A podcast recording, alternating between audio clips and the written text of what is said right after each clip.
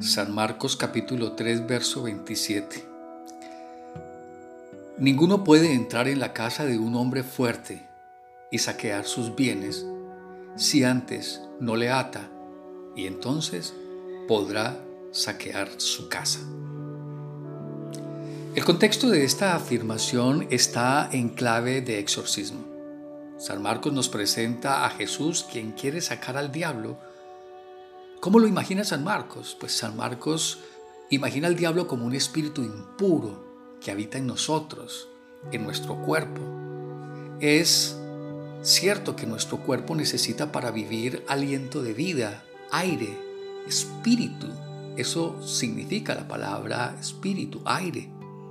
Estamos siempre habitados o del Espíritu de Dios, aquel Roa que recibimos en la creación, que es obviamente el aire puro, santo, el aire bueno, o estamos habitados por el espíritu impuro, por el aire malo, que a veces consideramos como bueno, tanto que le damos poder de entrar en nosotros.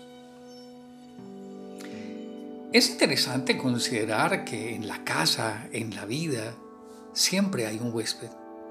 Y ese huésped puede ser el espíritu malo, que es fuerte porque tú le has dado la entrada, le has dado el poder, por eso es fuerte y se ha apropiado de ti, de tus cosas, de tus sentimientos, de tus emociones, de tus reacciones. Hace, por lo tanto, en tu casa lo que quiere.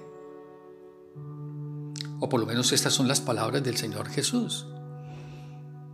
Pero llega después uno que es más fuerte y le echa fuera. ¿Saben qué es lo interesante de esta reflexión?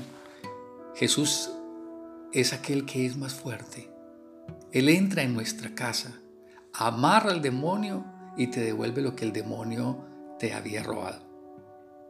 Esta es la interpretación clásica que hemos escuchado siempre en las homilías, que hemos escuchado en la misa los domingos, pero nace una nueva interpretación ¿Qué tal si consideramos a Jesús como aquel ladrón, como aquel hombre fuerte que entra en casa con la intención de saquear? Resulta no solamente novedoso, sino además una perspectiva interesante en la que Él nos da de sí mismo una imagen de ladrón. Muchas veces Él habla de sí como ladrón. ¡Wow! Es novedoso, lo sé. Él es el ladrón el hombre fuerte que llega cuando no lo esperamos, sino que además entre como uno que conoce su oficio. Es importante considerar que un ladrón no entra en una casa si no sabe que en esa casa hay algo valioso.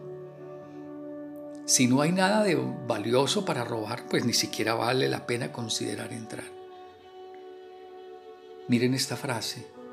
Jesús sabe que en cada uno de nosotros siempre hay algo bueno, siempre hay algo bello, siempre hay algo de valioso. También esto nos dice que a pesar de nuestra vida pobre, a pesar de nuestro pecado, de nuestra vida mezquina, de nuestro egoísmo, Jesús intuye algo de bello, algo de precioso que vale la pena tomar. Jesús entra en nuestra vida como ladrón. Porque un ladrón es capaz de evitar todas las puertas, todos los sistemas de alarma de seguridad. Un buen ladrón evita todo esto y toma lo que quiere. ¿Qué tal una aplicación de esto en nuestra vida y en nuestra vida familiar? Se me ocurre pensar que así como en la vida mantenemos bajo llave y caja fuerte nuestras propiedades más valiosas, sucede de igual manera en las relaciones de las personas, casi siempre por miedo a ser conocidos, a que nos conozcan, o por miedo a ser robadas o descubiertas. Es muy normal, si lo pudiéramos decir así. Nuestras relaciones cotidianas están marcadas por esta situación.